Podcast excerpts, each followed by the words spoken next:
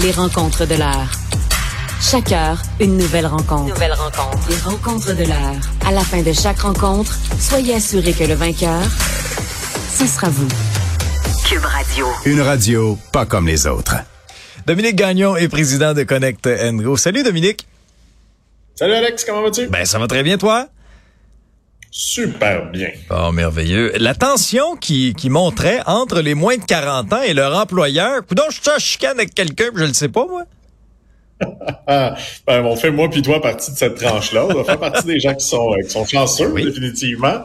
Mais oui, c'est un article que je trouvais assez intéressant. Euh, il y a le, dans les affaires euh, quelque chose qui s'appelle le RH éveil matin, donc le réveil matin au niveau des ressources humaines. Il y a une étude qui est sortie disant qu'il y a vraiment une hausse des tensions très, très importante pas juste avec les 40 ans et moins en général, mm. mais on voit aussi certains défis au niveau de l'indice de santé mentale aujourd'hui euh, qui, a été dévoilé. Mm. Donc, euh, quand on regarde le, sondage qui fait quand même un petit peu peur, euh, ceux qui vivent des conflits ont un score de 51,8 points, tandis que les répondants qui n'en vivent pas, qui est 59% des gens, donc on parle quand même de pratiquement une personne sur deux, euh, ont quand même un score de 72,9. Et ceux qui ont un score de moins de 49 points, donc un peu plus là d'une personne sur deux, mhm. ça veut dire que leur santé mentale aujourd'hui est à risque. Donc, c'est quand même, comme employeur, là, moi, ça m'inquiète de me dire que j'ai peut-être une personne sur deux mhm. dans mon entreprise qui a des enjeux de santé mentale quand ce sujet-là, on l'abordait même pas. Avant la pandémie, hein, ça n'existait pas dans le monde du travail, les enjeux de santé mentale. On parle un peu de dépression et de burn-out. Mais aujourd'hui, on voit vraiment que ça continue de monter très, très rapidement, entre autres avec la pandémie. Oui, oui c'est ça. C'est venu exacerber euh, certaines situations. sais, on a fait face euh, à des euh, à des situations hors du commun dans, dans différentes sphères d'activité. Tu, tu, le sais aussi très, très bien. Je veux dire, toi, ta business a complètement été, été mise sur la glace pendant plusieurs mois, là, Dominique. Alors, ça crée de l'incertitude aussi chez tes employés, chez toi, bien sûr, à commencer. Hein? Ouais, chez tout le monde, je pense, définitivement chez tout le monde. Je pense que, tu sais, souvent, je me questionne, parce qu'on parle beaucoup des 40 ans et moins, qu'on appelle parfois les milléniaux, euh, tu sais, qui sont un peu entre deux choses. Puis souvent, on aime beaucoup leur donner, là, tu sais, tous les, tous les problèmes et tous les mots, euh, le nombre de gestionnaires de 50, 55 ans que j'ai entendu un peu dire, ah, encore des milléniaux, les milléniaux. Et bon, ce matin, je me disais, bon, encore une fois, on dit que les 40 ans et moins sont ceux qui rentrent le plus en conflit. Euh, avec les autres. Donc, quand on regarde le sondage, ça veut dire que les employés de 40 ans et moins ont 80% plus de chances d'avoir des différents au travail que ceux de 50 ans et plus. Donc, c'est quand même énorme, là, 80% de chances de ben plus, mais ça m'a amené aussi à une réflexion mmh. qui a peut-être un changement de culture. Quand je regarde mes parents, ouais. euh, mon père travaillait dans une banque, as un métier assez traditionnel. Je pense que dans le temps, on ne prenait pas la parole et on se disait, ben, je suis un employé, je fais ma job. Et moi, j'ai toujours dit que mon père me parlait de la retraite avant même que je sache que le travail existait, parce mm. que je pense pas qu'il était très, très heureux.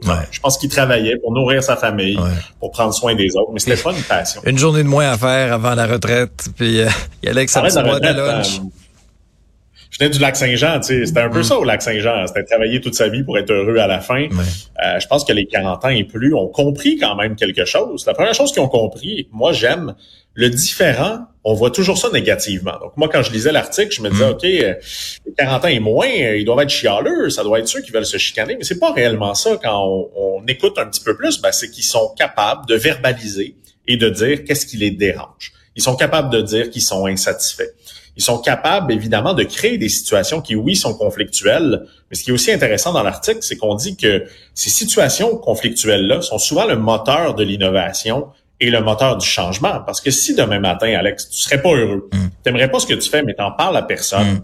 donc tu ne crées pas de conflit mais t'es pas non plus plus heureux. Non, non, t'es pas. Si t'es pas plus heureux, tu deviendras pas plus performant. non, exactement. Puis c'est dans des situations comme ça aussi qu'on que, que, peuvent survenir et se développer des problèmes de santé mentale parce que là, on vit quelque chose, on n'en parle pas, on vit une insatisfaction et à un moment donné, ben, ça devient très très lourd à porter effectivement, puisqu'on voit une des raisons pour lesquelles il y a évidemment là, beaucoup de conflits euh, aujourd'hui entre les générations, parce qu'on le vit un petit peu au bureau. Moi, je dirais que j'ai des gens qui ont plus de 60 ans ici, puis des gens qui ont autour de 20 ans. J'ai quand même le clivage au niveau euh, des différentes générations. Un des trucs aussi, c'est beaucoup les, les, les, différences dans les manières de travailler. Un peu comme toi, moi, je suis né mm. avec un ordinateur. Mm. Ce qui veut dire qu'évidemment, l'aspect de l'informatisation, ah les technologies, c'est quelque chose que j'ai maîtrisé ah très, très tôt. Et ça va Mes vite. parents hein? aujourd'hui, mais ça va vite, ça change. Donc, c'est sûr et certain que on voit certains clivages parce mm. que évidemment des gens parfois de 60 ans et plus. Je pense à Marcel, un de mes employés qui, est génial, qui a un, doctorat en anthropologie, qui est un gestionnaire de projet chez nous. Euh, ben lui, lui il aime le papier. C'est la mm-hmm. réalité. Il adore le papier. Il aime avoir une feuille. Il aime prendre des notes. Mais les plus jeunes un peu, à chaque fois ils disent ah, tu pourrais pas mettre ça dans un document Word puis m'envoyer ça. Donc je comprends aussi qu'à certains moments, on change, mais je pense que où les entreprises vont gagner, les employés, c'est le mm. partage et le partage, parce que les générations un peu plus avancées ont, quand même compris des choses qu'on n'a pas compris à 35 ans. Mm. Ils ont vu des choses qu'on n'a pas vues. Donc, je pense qu'il faut aller s'intéresser à eux, à ce qu'ils ont appris, qu'est-ce qu'ils peuvent nous transmettre. Mais d'un autre côté, je pense aussi que les 40 ans et moins, on a un défi dans lequel on a été un peu des enfants rois, disons-le, et parfois on a un peu une fermeture d'esprit à vouloir un peu s'adapter ou à vouloir un petit peu comprendre l'autre. Je pense vraiment qu'on a besoin d'essayer de retrouver un petit peu cette cohésion-là entre les générations un peu plus jeunes et les générations un peu plus âgées et arrêter de toujours dire bah c'est les milléniaux et les milléniaux de dire bah c'est les baby boomers. Je pense qu'on a besoin vraiment de travailler ensemble. Ouais. Ben c'est sûr qu'il y a eu un échange de, de connaissances qui est extrêmement extrêmement précieux. Tu as des employés des fois un peu plus âgés qui ont une fiabilité incroyable. Ça ça vaut de l'or aussi pour une organisation. Euh, si on regarde disons notre tranche d'âge à nous, on est comme un peu pris en, en, en, sandwich entre les deux. Je pense que pour intéresser des gens comme nous, euh, l'entreprise doit avoir un certain plan de match pour nous là de savoir, OK, où je me vois dans un an, où je me vois dans deux ans, est-ce que je suis en mesure d'accomplir mes objectifs de carrière ici, oui ou non? Et est-ce que je vais avoir une certaine conciliation, travail-famille? Aussi, on est une génération qui ont souvent des jeunes enfants. On le voit, entre autres, c'est un des gros stress euh, dans le sondage qui a été mis en place. C'est quand tu as deux jeunes enfants à la maison, plusieurs ont été affectés par la COVID. Euh, moi, c'était une inquiétude pour mes deux petites filles de dire, OK, euh, tu sais, il y avait quatre ans durant la COVID, pas sortir de la maison, pas voir d'amis, la sociabilisation, tout ce stress-là a amené une pression très, très forte sur cette génération-là. Et c'est sûr et certain qu'aujourd'hui, ben, je pense que les entreprises doivent de plus en plus s'ouvrir sur la santé mentale, doivent donner des ressources, doivent accompagner les gens et doivent faire preuve d'ouverture d'esprit. Parce que moi, une de mes grosses inquiétudes en ce moment, et j'en parlais avec ma directrice culture et talent, qui est le nouveau titre pour ressources humaines ce matin, on se rend compte qu'on est en train de très rapidement redevenir dans nos souliers d'avant la pandémie. De plus en plus d'entrepreneurs disent, ah, le télétravail, on arrête ça. Mm. Je veux que les gens reviennent au bureau. Et ça, je trouve ça un peu triste parce que moi, j'avais l'impression qu'on avait progressé ben au niveau vraiment de la gestion des gens durant la pandémie. Malheureusement, ben, la zone de confort revient vite. Et je pense que c'est mm. là où il va y avoir de plus en plus de différents parce que la jeune génération ne va pas accepter c'est de, ne pas changer. Et le télétravail a des, des avantages indéniables qu'on a découvert dans la pandémie. C'est pas vrai là qu'on est obligé d'être coincé dans le trafic une heure et demie le matin, une heure et demie le soir pour aller au bureau pour accomplir des choses. Il y a très très très euh, il, y a, plusieurs choses qui peuvent être accomplies à distance tout en étant tout aussi productif là. Toi, tu est-ce que tu le vois ça comme comme gestionnaire? Oui. Ben, un, on fait de la radio aujourd'hui. Je me rappelle, j'ai fait des entrevues il y a 10 ans, je devais me déplacer en studio. Ben, si que Radio m'avait dit, es-tu intéressé de partager, mais il va falloir que tu viennes au studio, mm. donc faire 30 minutes pour un 12 minutes à chaque jour. Je serais pas en train de te parler. Et j'écoutais ce matin justement un entrevue avec le ministère du Transport qui disait avec la fermeture du tunnel, venir sur la rive sud ah va prendre quatre fois plus de temps. Alors ça va être le bordel. Alors ça va être le bordel dans les prochaines années. Ouais. Moi, j'ai appelé ma femme, j'habite à Mont-Saint-Hilaire, et j'ai mm-hmm. dit, chérie, faut vraiment que je me fasse un meilleur bureau à la maison parce que la réalité, sinon je suis faite, je vais passer ma vie dans le trafic. Et oui, la performance. Moi, je faisais partie des entrepreneurs sceptiques. Parce je me disais, ah, les gens à la maison, ils doivent écouter la télé, ils doivent jouer aux jeux vidéo. Ils vont faire du J'en fais partie de ces gens-là. Ils se baigner. La réalité, les gens sont plus performants. C'est vrai qu'ils travaillent plus toujours sur des heures, mm. euh, tu sais, continues. Ça arrive qu'ils vont aller euh, ramasser une brassée de lavage, aider euh, leurs conjoints, leurs conjointes, mais la réalité, à la fin de tout, on a augmenté en productivité. On est mieux. Les gens passent moins de temps dans le trafic, sont plus reposés, meilleure conciliation travail-famille. Donc moi, je pense que le télétravail est là pour rester, doit rester. Mais on doit aussi avoir des environnements où on peut se voir, on peut s'amuser. La semaine prochaine, j'ai mes 60 employés on se rend au parc safari, on fait une activité spéciale, 20 fromages le soir, tous ensemble. Pour l'esprit d'équipe. Ben oui, l'esprit d'équipe aussi, ça c'est important. Ben oui, ben oui. Mais c'est un peu le meilleur des deux. C'est-à-dire que oui, il y a des moments où c'est correct qu'on soit tout le monde ensemble, mais il y a d'autres moments où, je veux dire, avec la technologie aujourd'hui... c'est euh, pas toujours nécessaire. C'est pas toujours nécessaire. Il y a des moments où on est bien. Ben oui. Tu parles d'échange de connaissances.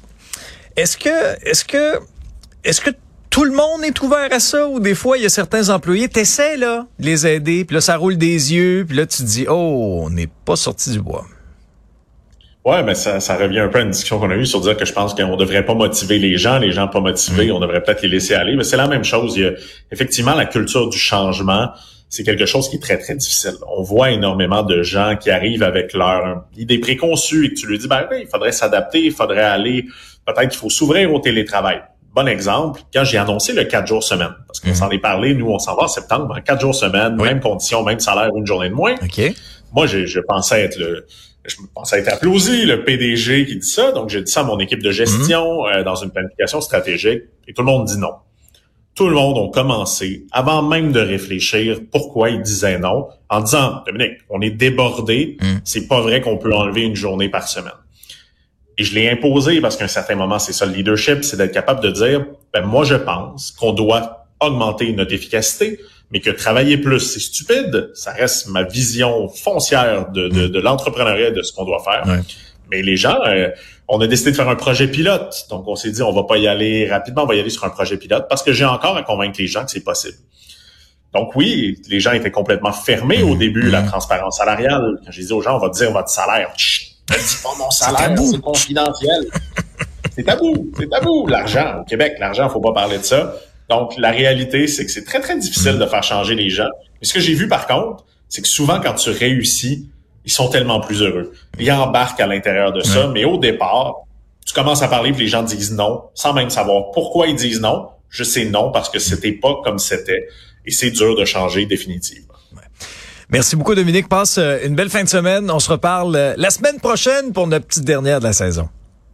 Une petite dernière semaine. Allez, bon week-end.